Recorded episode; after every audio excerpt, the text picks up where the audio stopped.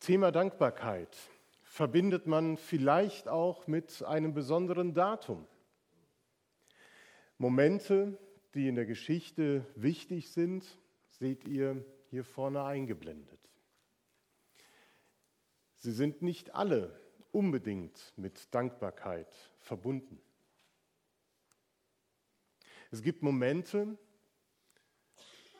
wie 9-11, den 28.03.2020, äh 18.03.2020 oder andere Momente, wo du denkst, nein, da bin ich nicht für dankbar, dass dieser Tag in meinem Leben gewesen ist.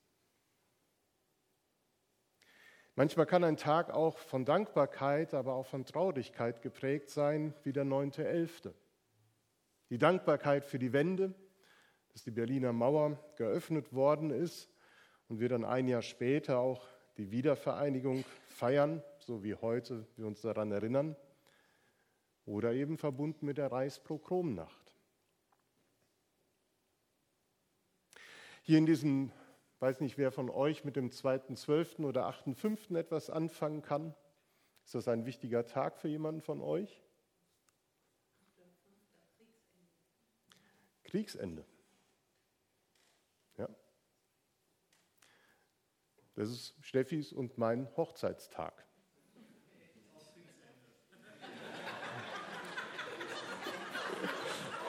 Eckert.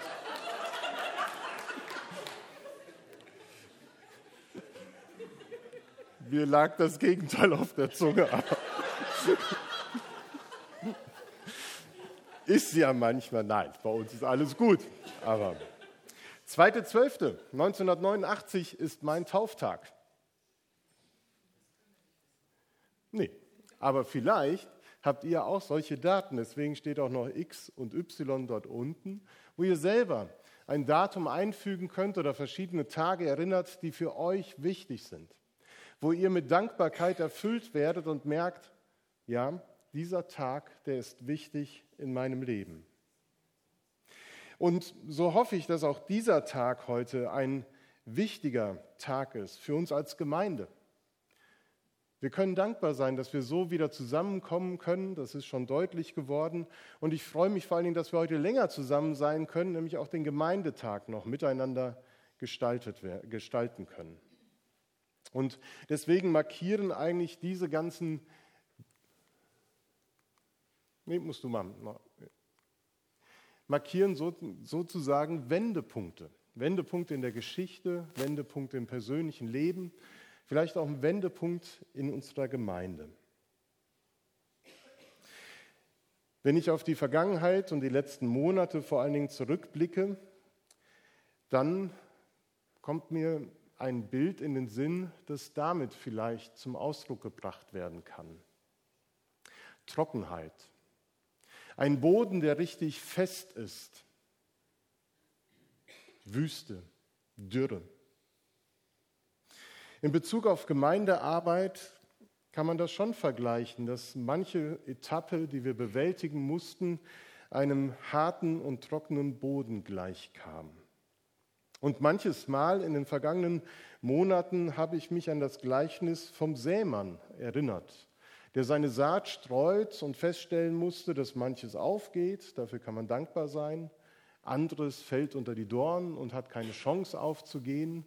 Es war immer wieder davon geprägt zu überlegen, wie kann das jetzt weitergehen? Wo können wir neue Wege beschreiten? Was müssen wir jetzt anders umsetzen, als wir es bisher gewohnt waren? Und es wurde ja schon gesagt, auch ich erinnere mich an jede Woche, wo wir die neue Corona-Schutzverordnung lesen und dann auch umsetzen mussten. Es war auch eine harte Zeit. Auch manche Momente dabei, wo man sich fragt, wie wird das wohl werden?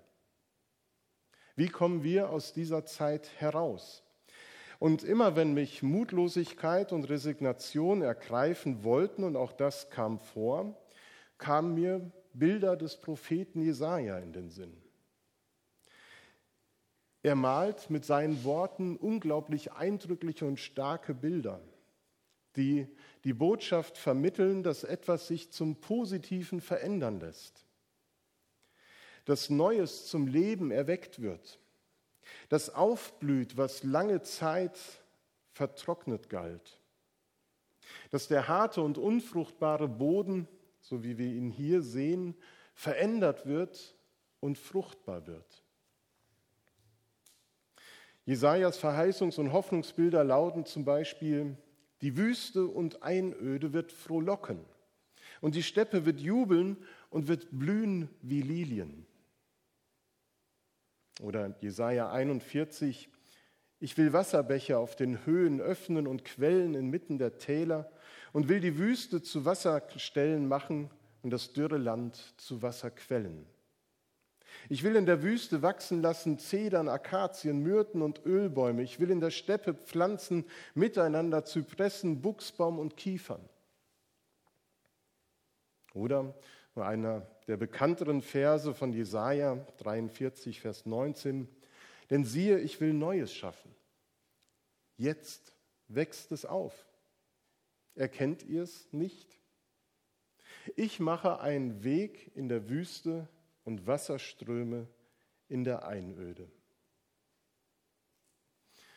Diese Bilder oder ähnliche Bilder, die kamen mir in den Sinn und sie haben mich ermutigt und gestärkt und ich bin dankbar für diese alten Bilder, die verbunden sind mit Landwirtschaft, mit Natur. Und ich bin davon überzeugt, dass wir diese Worte auch für uns als Gemeinde heute in Anspruch nehmen dürfen und uns ermutigen lassen dürfen. Gerade an dem Tag, wo wir dankbar zurückblicken, aber eben auch nach vorne blicken und fragen, was soll das Gemeindeleben in Zukunft prägen? Was soll uns wichtig sein? Und dieser Bildausschnitt, den ihr da seht, das ist nur ein Ausschnitt, stammt von einem Bild vom Pastor der EFG Erfurt, Ralf Osser. Er ist auch ein begabter Künstler. Und er hat Jesaja 40 in einem Bild festgehalten. Und das möchte ich euch gerne zeigen. Es ruft eine Stimme. In der Wüste bereitet dem Herrn den Weg. Macht in der Steppe eine Ebene unserem Gott. Alle Täler sollen erhöht werden und alle Berge und Hügel sollen erniedrigt werden. Und was uneben ist, soll gerade und was hügelig ist, soll eben werden. Denn die Herrlichkeit des Herrn soll offenbar werden. Ralf Osser hat diesen Text gelesen und hatte ein großes Straßenbauprojekt vor Augen. Er dachte an eine Straße, auf der Gottes Herrlichkeit zu den Menschen kommt. Und er beschreibt, daraus entwickelte sich eine Bildidee, Jesus als Bauarbeiter in das Bild mit hineinzunehmen. Hier sehen wir den Ausschnitt etwas größer. Wie passend für unsere sogenannten Baustellengottesdienste. Auch diese Elemente sind ja in den Erntedanktisch mit eingebaut. Zumindest sehe ich zwei Helme. Wenn wir die Jesaja-Bilder auf uns beziehen, dann sollen sie uns nicht einfach nur irgendwie vertrösten, sondern sie sollen konkret erfahrbar werden. Und wenn ich mir dieses Bild anschaue, dann fragt man sich, wer ist derjenige, der in der Wüste so etwas schaffen kann, wer diese Veränderung herbeiführen kann. Wer kann all das, was in unserem Glaubens- und Gemeindeleben so hart und eingetrocknet, so leblos und ausgedörrt zu sein scheint, aufbrechen und mit neuem Leben erfüllen? In Jesus Christus findet diese alttestamentliche Verheißung, Vision des Jesaja, ihre Konkretion, ihre Erfüllung. Sie kann erfahrbar werden durch Christus. Und was hier dargestellt ist, ist natürlich der Weg ans Kreuz. Sein Weg ans Kreuz wird zu eben dieser Quelle der Versöhnung mit Gott und zur Quelle für das Leben, für das neue Leben, für das, was wieder aufblühen kann. Das Leben ohne Gott verstrickt in Sünde und Desorientierung gleicht einer ausgetrockneten Wüste. Und der Durst nach Leben, er wird unerträglich. Die Sehnsucht nach Erfüllung wird immer größer. Und dort, wo eben das Kreuz den Wüstenboden berührt, da entsteht ein Wasserlauf. Da wird er befeuchtet und es grünt und blüht immer mehr. Und Ralf Osser hat sein Bild Leben bricht sich Bahn benannt. Leben bricht sich Bahn. Und das ist mein Wunsch, dass wir heute, wo wir Dankbarkeit empfinden über vieles, was Gott schenkt, wo wir auch nach vorne blicken als Gemeinde, dass das erlebbar wird, dass sich wieder neu Leben Bahn bricht in unserer Gemeinde, aber auch persönlich in deinem Glaubensleben. In diesem Bild kommt uns Jesus Christus entgegen. Und es scheint so, dass er unbeirrt vorangeht. Er lebt seine Mission. Er trägt sein Kreuz in der Glut der Sonne und macht dem Leben Bahn. Und dabei ist er völlig allein unterwegs. Kein Mensch ist in dieser Umgebung zu sehen. Nur wir als Betrachter stehen am Rand dieser Szene und können sie wahrnehmen, beobachten. Und dabei sehen wir, wie Jesus als Kreuzträger mit seinem Kreuz die Erde pflügt und bewässert und dass sofort Gras wächst. Und je weiter wir auf den Weg, den er kommt, sehen, desto mehr wachsen Blau, Blumen, Sträucher und es wird bunter und vielfältiger und das Leben wird immer reicher und vielfältiger.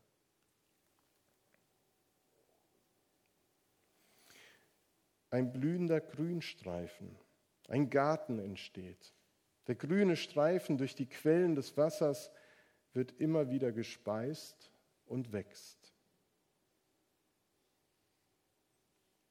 Wir sehen, wie eine Straße des Lebens mitten in der Wüste entsteht und sich ausbreitet. Und das unterstreicht die Geduld und die Treue von Jesus.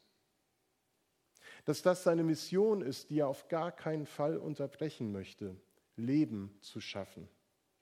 Und mich berührt das. Es ist ein Weg durch karge, trostlose und lebensfeindliche Gegend. Und ich habe dieses Bild zum ersten Mal vor ungefähr einem Jahr bei einer Zoom-Konferenz unseres Bundes gezeigt bekommen. Und mich hat das berührt damals. Und mit Hoffnung erfüllt, dass genau diese Zeiten wieder zu erleben sein werden, wo es blüht und lebt. Und mich berührt das, dass Jesus sich anscheinend unter keinen Umständen von seinem Weg, von seiner Mission abbringen lässt. Ich habe mich dann gefragt, wie oft standen wir vielleicht davor zu sagen, nee, das ist zu kompliziert, wir lassen es. Wie oft denken wir vielleicht, ach, der Weg ist zu steinig, ich nehme einen anderen Weg, der vielleicht leichter daherkommt. Jesus lässt sich nicht aufhalten. Und das bezeugen die Evangelien natürlich eindrücklich. Er geht fokussiert seinen Weg durch diese lebens- und gottfeindliche Welt und hält durch bis zum Schluss. Und so kommt er näher, Schritt für Schritt. Und irgendwann kommt er, wenn wir hier stehen, auch an uns vorbei. Und dann können wir ihn sehen. Wir begegnen ihm, können ihm in die Augen schauen, hören vielleicht das Schleifen des Kreuzes auf dem harten Boden, seinen schweren Atem, können vielleicht auch den Schweiß auf seiner Stirn sehen. Wenn man das Bild näher betrachtet, so hat es fast schon den Eindruck, als ob Jesus trotz höchster Anstrengung ein Lächeln auf dem Mund hat. Ja, das kann ich mir vorstellen. Weil Jesus weiß, warum er das tut, warum er diesen Weg geht. Er weiß, was das Ziel seiner Mission ist und das macht ihn froh, trotz aller Anstrengung. Er weiß, worum es geht, um Leben für uns, um Leben in der Wüste.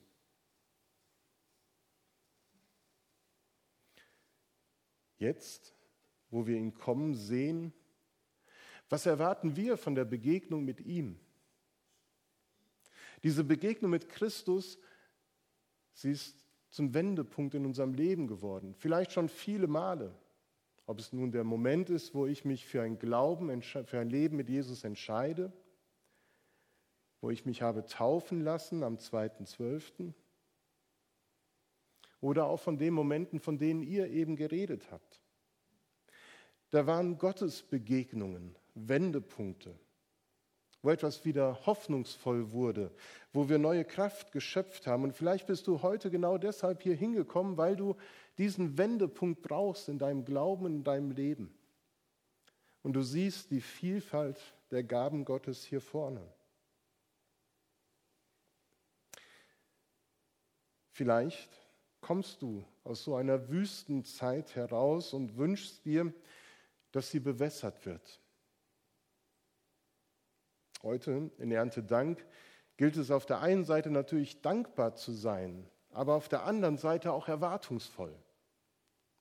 Erntedank ist immer auch mit Erwartung verknüpft.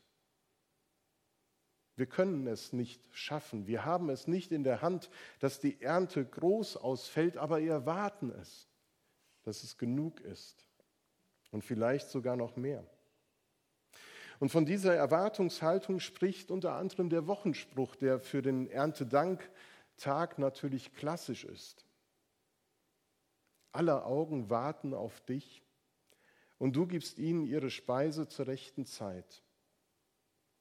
Alle Augen warten auf dich und du gibst ihnen ihre Speise zur rechten Zeit. Diesen Vers wollen wir nun miteinander singen. Vielleicht singen wir ihn drei, viermal, er ist ja relativ kurz, in einer betenden und erwartenden Haltung. Vielleicht stehen wir dazu auf und öffnen unsere Hände und wollen das erbitten von Gott, dass er uns unsere Speise gibt. Für dich persönlich, aber auch schon in Bezug auf uns als Gemeinschaft, als Gemeinde. Alle Augen warten auf dich.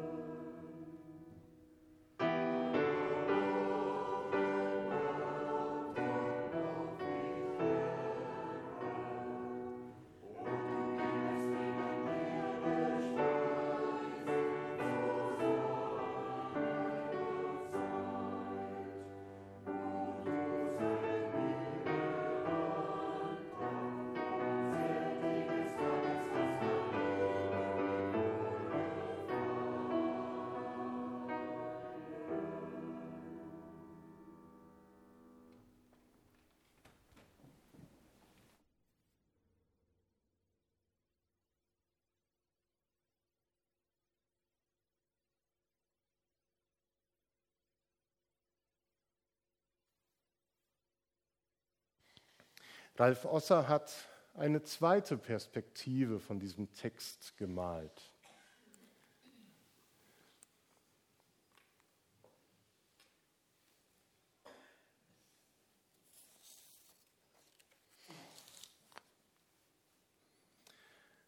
Auf diesem Bild legt die Begegnung mit dem Wegbereiter des Lebens, Jesus Christus, hinter uns.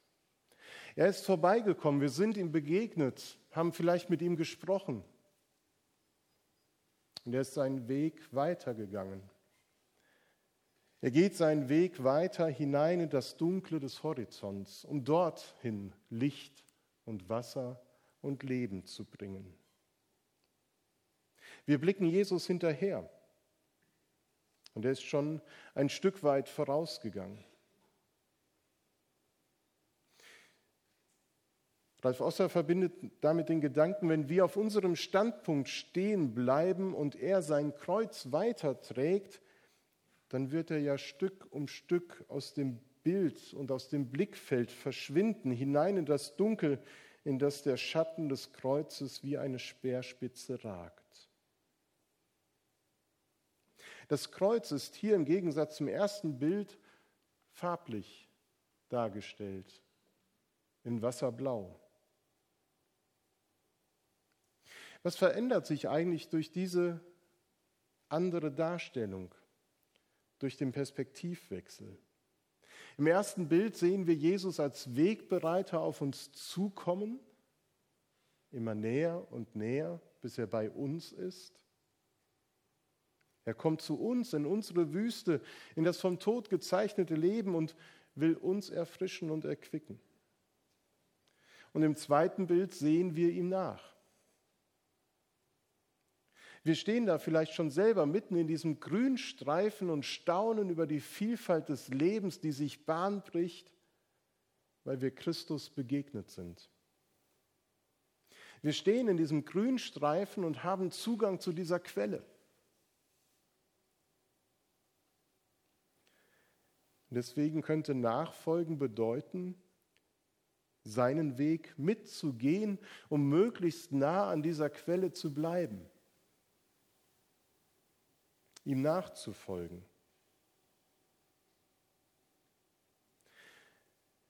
Auf der Mission, ihm nachzufolgen, Licht ins Dunkle zu bringen, Wasser in die dürre Wüste. Wir hören die Worte von Jesus, der uns auffordert, sein Kreuz, jeder nehme sein Kreuz auf sich und folge mir nach. Wie wäre das, dieser Aufforderung angesichts dieses Bildes zu folgen? Und Teil dieses Wunders zu werden, dass mitten in der Wüste Leben sich Bahn bricht.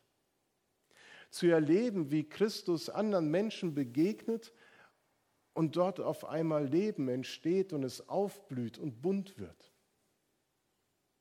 Dass es nicht nur bei mir in meiner persönlichen Christusbegegnung so erfahrbar ist, sondern wir das weiter beobachten und vielleicht sogar Jesus bei seiner Sendung unterstützen. Wenn wir auf den Jesaja-Text blicken, dann gibt es diese Aufforderung.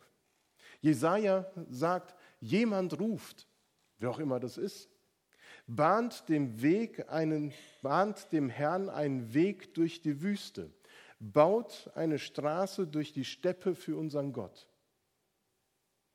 Es ist nicht nur die Aufforderung an Jesus, dass er das tun soll, sondern an das Gottesvolk allgemein.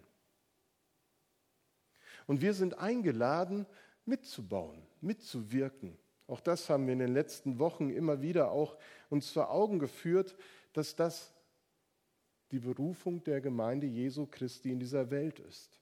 Und wir stehen da eben auch in der Tradition Johannes des Täufers. Er hat Jesus den Weg gebahnt und von ihm gekündet. Und wir werden in diese Tradition mit hineingenommen. Im Bibeltext von Jan Schellenberg letzte Woche aus 1. Korintherbrief, da heißt es, die Botschaft des Evangeliums ist zur Kraft in eurem Leben geworden. Die Botschaft des Evangeliums ist zur Kraft in eurem Leben geworden. Man könnte dieses Bild auch so verstehen, dass dort, wo Christus Menschen begegnet und sie ihm nachfolgen, dass sie eben dieses bunte und vielfältige darstellen. Dass wir die Pflanzen sind, die in diesem Grünstreifen leben.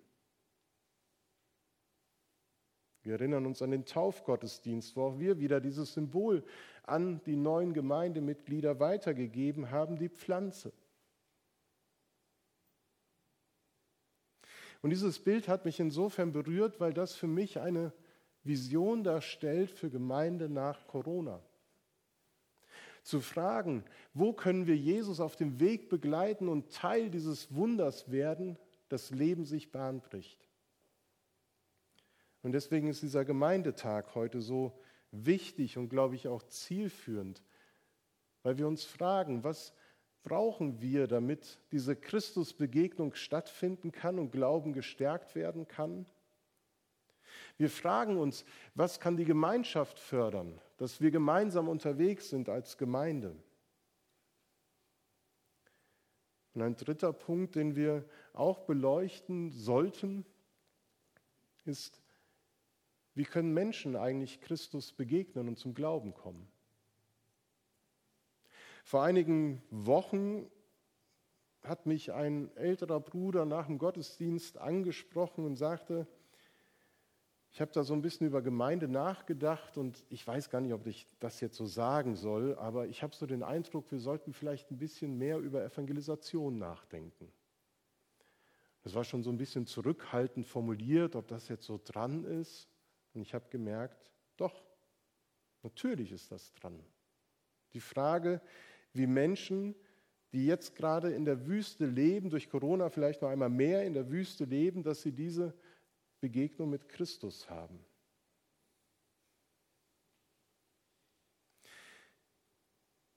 Dieser grüne Streifen mitten in der Wüste, er soll symbolisch auch für das Gemeindeleben stellen, stehen, das sich wieder Bahn brechen kann. Und ich wünsche mir, dass wir diesen Tag heute in dieser Freiheit und Offenheit gestalten, dass wir Christus als Gemeinde begegnen und uns von ihm rufen lassen.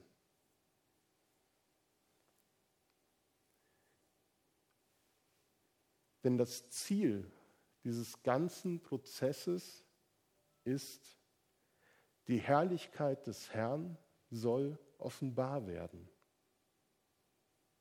Die Herrlichkeit des Herrn soll offenbart werden.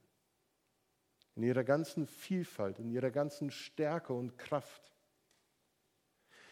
Und es ist die Frage an uns persönlich und an uns als Gemeinde. Wollen wir daran teilhaben? Wollen wir unseren Beitrag dazu leisten, dass genau das geschieht? In dieser Zeit, an diesem Ort hier. Ich finde das einen so unglaublich schönen Auftrag, schönen Gedanken, dass wir als Gemeinde dazu beitragen können, dass die Herrlichkeit des Herrn offenbart wird und Menschen das erkennen. Und dazu segne Gott unsere Gemeindearbeit, die wieder aufblüht und auflebt. Und Gott segne unsere Gedanken, die wir in Bezug auf unsere Gemeinde heute am Gemeindetag nachher in den Kleingruppen wälzen wollen. Amen.